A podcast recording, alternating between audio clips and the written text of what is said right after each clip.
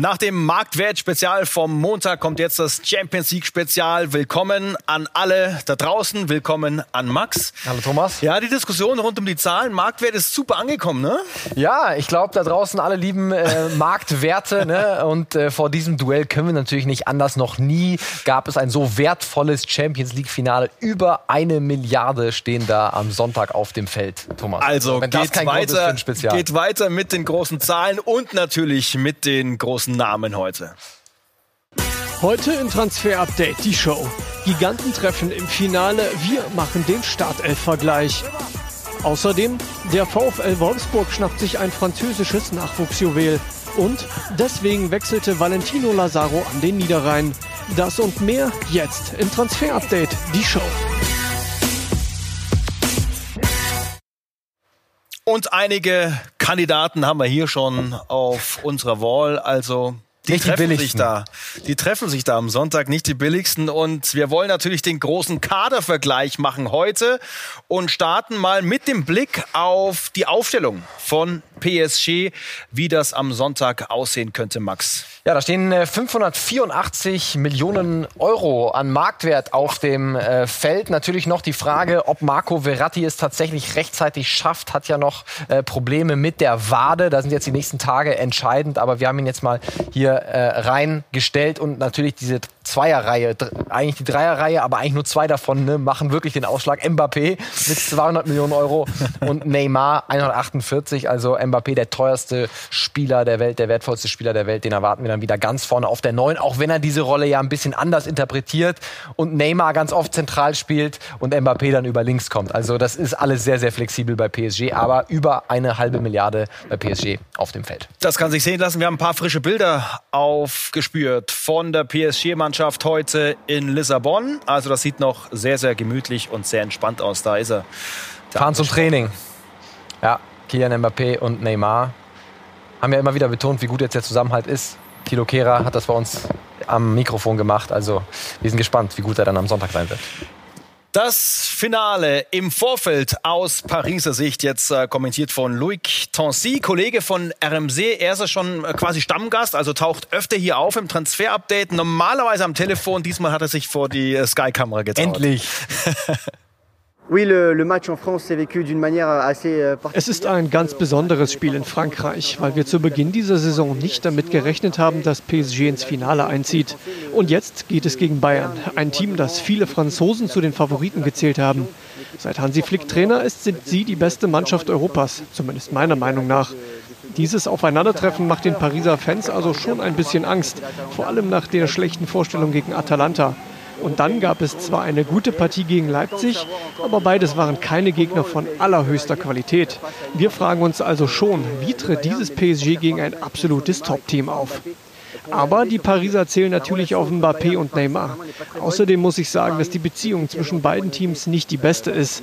Seit einigen Jahren läuft es nicht gut zwischen den Clubs und das Verhältnis ist durchaus angespannt. Bayern hat hier in Frankreich auch ein kleines Imageproblem. Aber aus rein sportlicher Sicht ist es das beste Team Europas und macht PSG definitiv Angst. Steckt also einiges drin und wir schauen natürlich auch noch auf die angesprochenen Bayern, die mit äh, großer Wucht und Überzeugung in dieses Finale gekommen sind. Und äh, das ist der Gesamtmarktwert des FCB. 80 Millionen weniger, also PSG äh, ein bisschen mehr Marktwert und wir sehen eben über eine Milliarde dann am Sonntag auf dem Platz mit beiden. Und das ist äh, genau die Aufstellung, die auch dann schon im Halbfinale so auf dem Platz stand. Wertvollster Spieler ist dort weiterhin Robert Lewandowski mit 80 Millionen. Aber Achtung, Alfonso Davis nach dem letzten Update. Der jagt ihn. Nur noch 7 Millionen dahinter. Achtung, Levi. Super. Marc Bernberg ist weiter ganz nah dran an den beiden Teams, hat uns die äh, Bilder von PSG geliefert. Und die Frage zu Bayern ist natürlich, passiert da rechts hinten noch was? Stichwort Benjamin Pavard. Das ist ja sicherlich die, die große und vielleicht auch einzige Frage im Team. Ja, ich würde sagen, ist so eine 50-50-Nummer. Pavard spielt ähm, eigentlich äh, wieder eine gute Rolle im Training, hat seit ein paar Tagen mit der Mannschaft trainiert und deswegen ist er für mich absolut eine Möglichkeit. Aber er müsste schon 60 Minuten mindestens durchhalten, sonst macht es keinen Sinn für Hansi Flick, Pavard reinzuschmeißen. Aber wenn Pavard hinten rechts spielt, da gibt es mehrere Gründe. Erstens Franzose gegen Frankreich, zweitens kennt er Mbappé, ähm, zumindest aus der Nationalmannschaft und drittens ist er eben dann doch ein bisschen stabiler defensiv als Kimmich. Kimmich könnte dann auf die 6, Thiago raus, denn der hat jetzt auch gerade im Halbfinale gegen Lyon eine schwache Leistung gezeigt, viele Fehlpässe und genau das darf nicht passieren, dass man diese unnötigen Fehlpässe spielt. Deswegen würde ich sagen 50-50, ob eben Pavard spielt. Heute Morgen hat übrigens Boateng nicht mit trainiert, nur Lauftraining. Trotzdem, das ist bei ihm gar nicht so ungewöhnlich. Abschlusstraining ist er dabei und das reicht ihm dann auch. Aber diese Pavard-Nummer auf rechts und dann eben Kimmich auf der 6 gemeinsam mit Goretzka für mich absolut sogar die favorisierte Lösung immer noch im Rahmen des Möglichen. Danke, Marc, fürs Erste. Und wir starten jetzt unseren Head-to-Head-Vergleich dieser mhm. beiden Aufstellungen. Also wir werden jede Position in den beiden Mannschaften vergleichen und Max wird äh, Punkte vergeben. Und dann gucken wir mal, was am Ende dabei rauskommt. Wir sehen gleich viele Statistiken, aber Statistiken hin und her, das ist nicht alles im Fußball. Da kommt dann auch immer so ein bestimmtes Gefühl mit dazu. Ja, natürlich. Und wir können da gerne drüber diskutieren. Ne? Schickt uns Nachrichten, kommentiert äh, das Video, was ihr davon denkt. Also wir fangen an beim Torwartvergleich Manuel Neuer gegen Kayla Navas, sofern er dann noch fit wird für Sonntag. Ich sehe Manuel Neuer da vorne, obwohl, und da kommen eben die Statistiken dann ins Spiel, Kayla Navas bei diesen Torhüter-Kategorien vorne ist. Also Neuer kriegt mehr Gegentore, acht Gegentore zu fünf, ne? also deswegen auch die Minuten pro Gegentor bei Kayla Navas besser, parierte Bälle insgesamt besser und er bekommt, das ist eine Statistik, Expected Goal Against, die natürlich auch eher für die Abwehr spricht ne, von PSG, also die erwartbaren Gegentore sind weniger als die vom FC Bayern. Aber trotzdem für mich Manuel Neuer einfach wieder in Weltklasse-Form. Ähm, da gibt es nicht viel bessere. Da kann man sich streiten, ist Alisson vielleicht äh, noch ein Tick besser. Aber Manuel Neuer, an dem führt kein Weg dran vorbei. Und deswegen habe ich hier die Bayern vorne 1 zu 0 für den FCB. Musste gegen Barca mal eingreifen. Gegen Lyon war er auch wichtig. Also der Mann hält dann schon noch den Druck stand, wenn da was auf ihn zukommt. Machen weiter mit den Rechtsverteidigern. Bei uns ist das ja nach wie vor Josua Kimmich. Und Tilo Kehrer auf der anderen Seite. Ja, für mich ein Unentschieden in dem Fall, weil Tilo Kehrer für mich der defensiv auf jeden Fall der stabilere ist. Und das ist natürlich in dem Finale dann auch äh, sehr, sehr wichtig. Kimmich offensiv besser, sehen wir bei den Torbeteiligungen. Da Kehrer null, aber insgesamt defensiv solider. Deswegen gebe ich ein Unentschieden, weil der eine kann das besser, der andere das. 2 zu 1 für die Bayern. Bin definitiv ein Fan von Kimmich als Rechtsverteidiger auch immer gewesen. Also ja. ich fand, dass er die aber Rolle defensiv sehr, sehr gut macht. Ein bisschen anfällig mhm. und da ist Pavard dann besser würde ich sagen. Und da stehen ja auf der anderen Seite natürlich auch einige, die solche Kleinigkeiten in der Defensive auch ausnutzen können. Ja. Ne? Deswegen hier ein Unentschieden, dann äh, die großen alten Herren Thiago Silva und Boateng. Für mich auch ein Unentschieden. Beide wieder wirklich auf einem Top-Niveau. Ja, auch Thiago Silva hatte durchaus mal Schwierigkeiten, ist aber weiterhin der Kapitän der Mannschaft. Vertrag läuft ja in einer Woche aus. Bei ihm geht nicht weiter. Übrigens der FC Chelsea jetzt auch mit im Rennen ne, auf einen ablösefreien Deal mit Thiago Silva. Wir sind ja hier weiter im Transfer-Update. Und trotzdem für mich ausgeglichen. Den Punkt gebe ich keinem weiter da ein Unentschieden. Dann haben wir noch in der Innenverteidigung Kim Bembe gegen Alaba. Wie sieht's da aus? Vorteil Bayern auf jeden Fall. David Alaba hat sich da zu einem absoluten Weltklasse-Mann entwickelt. Kim Pembe zwar auch stabiler geworden, jetzt gerade in dieser Saison, nachdem er immer wieder davor für einen Fehler gut war, aber in dem Fall ganz klar Vorteil Bayern. Und dann gehen wir noch auf links. Ganz spannendes Duell. Wir haben äh, in letzter Zeit viel über Alfonso Davis gesprochen. Wie sieht's aus für ihn im Duell mit Juan Bernat? Ist die Frage. Und Bernat, Bernat, da war doch irgendwas. Hören Sie mal auf Uli Hoeneß vor zwei Jahren. Als wir in Sevilla gespielt haben, war er alleine dafür verantwortlich, dass wir fast ausgeschieden waren. Und an dem Tag ist entschieden worden, dass wir ihn abgeben weil er uns fast die ganze Champions League gekostet hat. Und da hätte ich gerne danach mal deinen Kommentar gehört, was der für einen, Deut einen Scheißdreck gespielt hat, auf Deutsch gesagt. Ja? Und nicht immer so hintenrum. Und das Wohl und Wehe des FC Bayern München hängt nicht von Juan Bernat ab. Das müsst ihr endlich mal begreifen. Mal schauen, ob diesmal das Wohl und Wehe des FC Bayern in der Champions League von ihm abhängt, von äh, Juan Bernat. Also das war die Antwort damals auf ein kleines Pieksen von, von Uli Köhler, unserem Reporter. Das hat ihn ein bisschen Stress bereitet, Uli Hoeneß. ja, aber man muss auf jeden Fall sagen, Juan Bernat, äh, er hat sich sehr gut entwickelt. Ja, er hat viele wichtige Tore erzielt für Paris Saint-Germain, gerade auch in der Champions League. Aber diesen Vergleich gegen Alfonso Davis, den verliert er natürlich in jeder Kategorie. Alfonso Davis besser. Deswegen auch da ein Punkt für die Bayern. Deswegen, Thomas, kommen wir zu unserem Zwischenstand bei der Abwehr. Und die Bayern liegen klar vorne 5 zu 2 in dieser Kategorie. Also Führung Bayern. Ich befürchte, so ein bisschen ändert sich noch was, weil wir in die Offensive von äh, Paris natürlich auch noch schauen müssen. Kommen aber erstmal zum Mittelfeld, zum Duell Marquinhos gegen Thiago.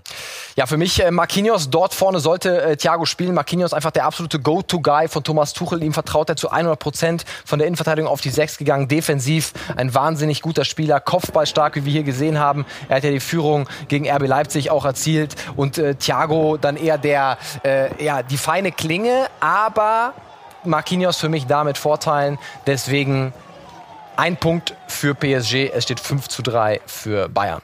Weiter mit Paredes gegen Goretzka. Ja, ich glaube, da kommt man nicht an Leon Goretzka vorbei. Paredes durchaus ein solider Spieler, aber Punkt auf jeden Fall für Leon Goretzka. Hat sich wahnsinnig entwickelt, auch nochmal die letzten Monate.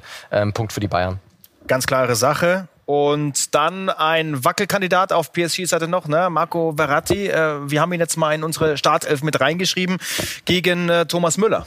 Ja, da sage ich unentschieden. Man kann die beiden schwer vergleichen. Das zeigen eben auch die Zahlen. Da ist Müller jetzt äh, vorne, aber Müller spielt einen Zehner. Verratti ist eher Sechser, Achter. Kann man überhaupt nicht miteinander vergleichen. Aber für die Wichtigkeit der beiden für das Team äh, sind sie äh, gleich wichtig. Deswegen gebe ich da ein Unentschieden und sehe keinen vorne. Thomas Müller vermutlich der lautere auf dem Platz, ne? Der macht sich immer ja, sehr bemerkbar. Verratti ist auch Giftswerk. Stark. Ja? Der tritt sehr gerne mal zu und provoziert andauernd. Also okay. äh, steht Thomas Müller nicht viel nach. Wir können, wir können ganz genau hinhören, weil wir ja äh, akustisch zumindest so ein paar Vorteile haben, ohne Zuschauer. Ja. Wenn vielleicht auch der einzige Vorteil. Das ist der Zwischenstand nach unserem Blick ins Mittelfeld. Ein äh, 7 zu 4. Nach wie vor eine deutliche Führung für die Bayern. Aber jetzt der Angriff. Jetzt kommt der Angriff und äh, wir wollen starten mit Angel Di Maria gegen Serge Gnabry. Unentschieden für mich, beide in absoluter Topform. Serge Gnabry ja gerade äh, auch mit diesem sensationellen Tor äh, im Halbfinale, aber auch Di Maria im Halbfinale mit einem Tor, mit zwei Vorlagen. Man vergisst ihn ganz oft, wenn wir über die PSG-Offensive sprechen mit Neymar, mit Kylian Mbappé. Aber auch Thomas Tuchel sagt immer wieder, vergesst mir Angel Di Maria nicht. Verliert ganz, ganz wenige Bälle, technisch sehr sauber. Ich bin sehr gespannt auf sein Duell mit Alfonso Davis.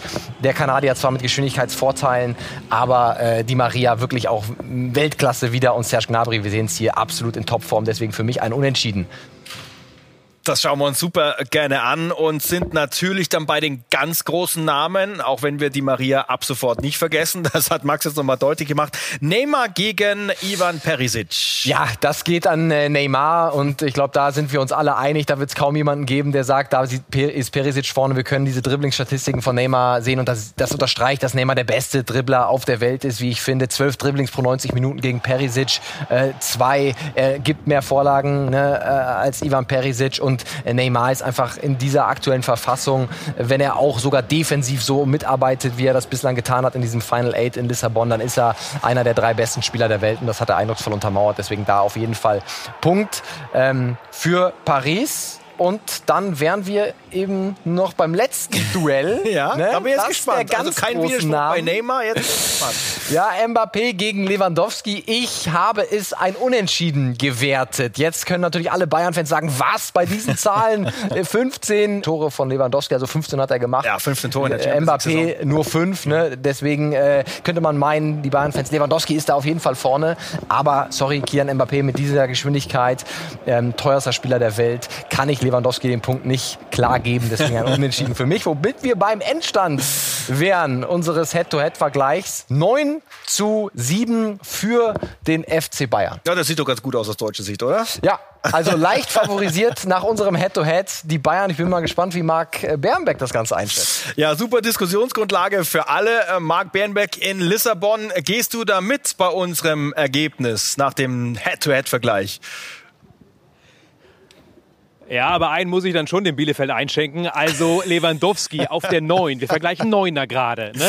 Lewandowski ist definitiv aktuell besser als Mbappé. Mbappé hat den Marktwert, weil er die Zukunft ist, Talent hat, aber er ist momentan noch nicht bei 100 Prozent. Ich würde mal sagen 90. Also der Punkt muss eigentlich an Bayern gehen. Hätte aber im Endergebnis nichts anderes mehr oder weniger bewirkt. Deswegen geschenkt. Trotzdem für mich Lewandowski aktuell besser als Mbappé auf der Neuen. Ja, und Glückwunsch an Robert Lewandowski, heute Geburtstag 32 Jahre alt geworden. Also das ist ja auch so ein Duell der Generationen. Ne? Der eine ist noch äh, ja. fast ganz am Anfang, auch wenn er schon so viel erreicht hat. Und Robert Lewandowski, der hält natürlich auch diesem, diesem Riesentitel hinterher. Also, da ist er nochmal reingegrätscht, der Marc, äh, da sehen wir. Von hinten das, äh, unabgesprochen fährt er wieder in die Parade. Also da müssen wir gleich auch nochmal drüber reden. also, das ist, natürlich, mal gelb. Ja? das ist natürlich Echt? eine super Diskussionsgrundlage. Ne? Da äh, weiß man, dass so jeder ein eigenes Gefühl hat für die Geschichte. Ja. Bei uns ist es ein 9 zu 7 für die Bayern. Klingt ganz gut aus deutscher Sicht. Dankeschön, Marc, nach Lissabon. Und wir sind natürlich auch noch weiter dran am Transfermarkt. Nach einer kurzen Pause dann einige Namen, die momentan wichtig sind.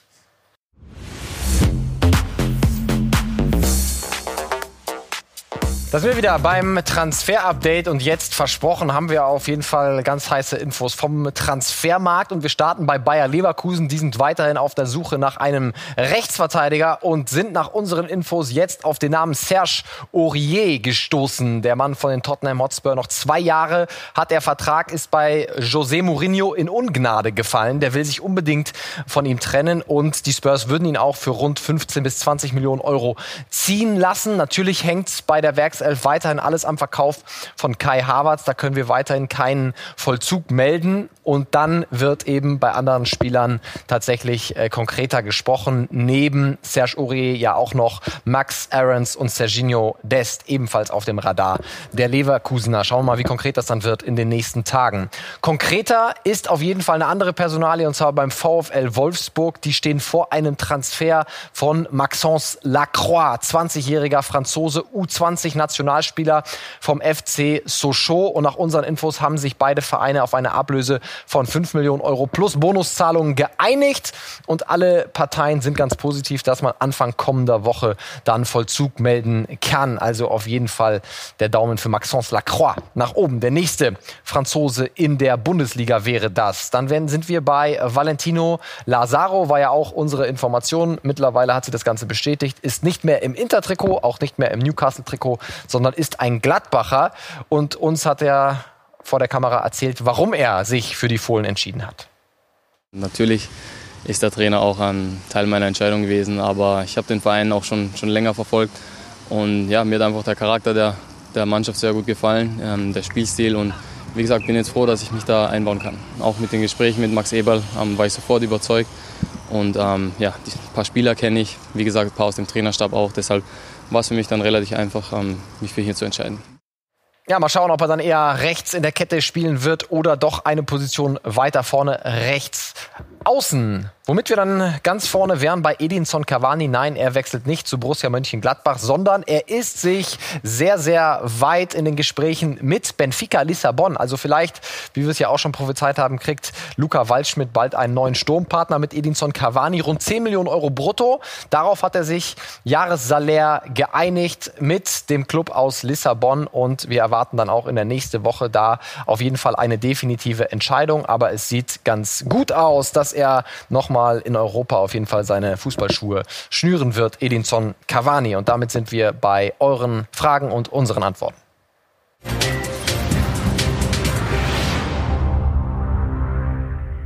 Hallo liebes Sky-Team, und zwar habe ich ein paar Fragen zu Manchester City. Die erste wäre Khalidou Koulibaly. Und zwar habe ich bei Fabrizio Romano gelesen, dass es mittlerweile intensiver wird. City wird ja allgemein immer mal wieder mit einem Innenverteidiger in Verbindung gebracht und Khalidou Koulibaly soll ja jetzt scheinbar heißer werden. Und deswegen wollte ich fragen, ob ihr da was dazu wisst. So, und meine zweite Frage wäre Hussam Aouar. Der hat ja auch City rausgehauen und ich wollte fragen, weil Pep Guardiola und De Bruyne haben ja so gut über den gesprochen, ob da auch ein Transfer in Reichweite ist. Und meine dritte und letzte Frage wäre, was macht City noch auf dem Transfermarkt und was für Spieler sind da noch im Blick? Dankeschön.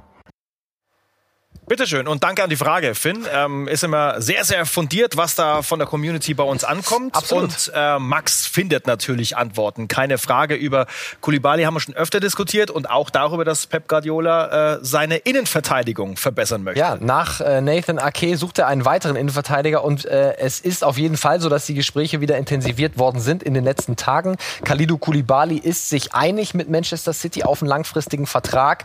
Aber es gibt nach wie vor keine Einigung mit Napoli. Und es gab durchaus mal Zeichen vom äh, Neapel-Präsidenten, dass man da durchaus gewillt ist, einen Kompromiss zu finden. Aber Manchester City, so wie wir hören, lehrt die Vergangenheit mit den Verhandlungen von, mit Napolis Präsidenten, dass da auch dann last-minute-mäßig wieder eine andere Forderung auf den Tisch kommen kann. Also äh, wir müssen da noch abwarten. Es gibt keine Einigung zwischen den Clubs, aber Khalidou Koulibaly will unbedingt zu Pep, will zu City. Pep will ihn unbedingt Wunschspieler, neben Nathan Ake dann nächstes Jahr in der Innenverteidigung, aber noch keine Einigung zwischen den Clubs. Und wie sieht's bei Hussein Aua aus? Den haben wir ja auch jetzt äh, genug beobachten können. Wahnsinnsfußballer, also ist jetzt auch nochmal gegen die Bayern äh, klar geworden. Ne? Wahnsinnstechniker, super Spieler auf der Acht, jung. Manchester City im Moment eher nicht, sondern wer ihn unbedingt haben will, lieber Finn, das ist Mikel Arteta und der FC Arsenal. Die wollen ihr Mittelfeld ein bisschen verjüngen. Äh, Mesut Özil ist ja unter anderem in Ungnade gefallen und Awa ist ein Riesentransferziel von Mikel Arteta. Und es gibt auch schon erste Gespräche mit Olympique Lyon, die ja übrigens nach dem Ausscheiden auch bestätigt haben, dass es Abgänge geben wird. Gemeint waren genau Hussein Aouar und Memphis Depay. Also die beiden werden OL sehr, sehr wahrscheinlich verlassen, wie wir es hier auch schon prophezeit haben. Und Hussein Aouar am aktuellen, zum aktuellen Zeitpunkt auf jeden Fall der FC Arsenal am weitesten in den Gesprächen. Also wieder Aufklärung an dieser Stelle und äh, gerne wieder fürs nächste Mal uns äh, mit Fragen zuballern. Ähm, es gab selten die Situation, wo Max nicht weiter Deshalb mal fest. Ähm, wir sind bei äh, Freddy Bobic und können uns mal äh, allgemein über den Transfermarkt noch unterhalten, denn der hat uns im Exklusivinterview das gesagt.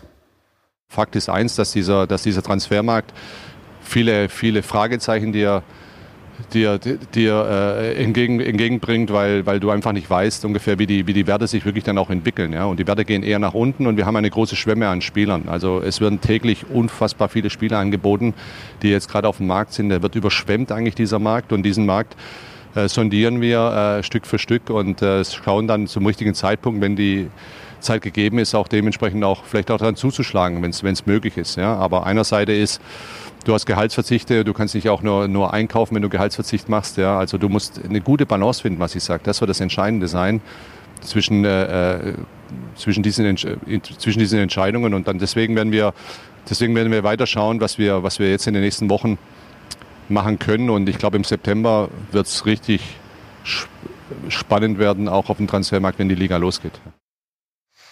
Also, die Sicht von Freddy Bobic, Sportvorstand von Eintracht Frankfurt, der natürlich mit all diesen neuen Bedingungen äh, umgehen muss. Siehst du es ähnlich wie er, dass es äh, im September erst richtig turbulent wird? Ja, im September erwarten wir schon einiges. Es ist wirklich abhängig von Verein zu Verein und auch von Club zu Club unterschiedlich. Ne? Also wir sehen ja an äh, Victor Ossiman, an, an, so großen Transfers, ne, dass die durchaus getätigt werden. Also im Triple-A-Regal passiert schon viel. City mit AK, äh, jetzt mit dem Interesse an, an Khalidou Koulibaly. Also da passiert richtig viel und die sind nicht unbedingt äh, äh, darauf angewiesen, Spieler zu verkaufen. Ja? Aber natürlich, gerade Clubs wie Eintracht Frankfurt, Clubs wie Mainz 05, äh, die warten jetzt erstmal ab, gucken sich, wie sich Preise entwickeln. Gibt man noch einen Leistungs Leistungsträger ab. Stichwort Mateta bei Mainz. Äh, Kevin Trapp wurde ja lange Zeit auch ins Schaufenster gestellt äh, von der Eintracht Frankfurt. Also man wartet da sehr viel ab. Und der September, klar, der wird wirklich heiß, weil alle Champions League-Teams, die jetzt Champions League auch gespielt haben, haben gesagt, im Moment wollen wir gar nicht entscheiden, was wir machen, sondern wir spielen jetzt erstmal die Champions League zu Ende, PSG und Bayern ja auch. Und danach reden wir. Und dann sind wir automatisch im September. Also es wird ein ganz, ganz heißer September.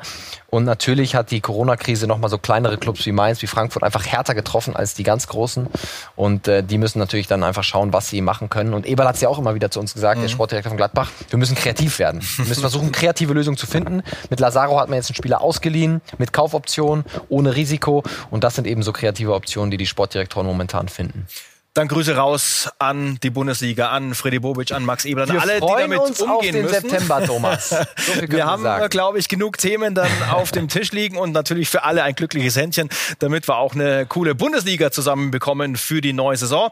Heute kein Scouting-Report, ähm, keine Sorge, uns gehen die Namen nicht aus. Die Liste ist nach wie vor lang. Der Montag geht's dann weiter mit Mo diesem Thema. Montag direkt weiter. Entschuldigung an der Stelle, ne, am äh, Montag wieder der geliebte Scouting-Report, wieder am Ende der Sendung, wie immer. Jetzt schauen wir erstmal Champions League. Ähm, ein 9 zu 7 gab es bei uns für die Bayern gegen PSG.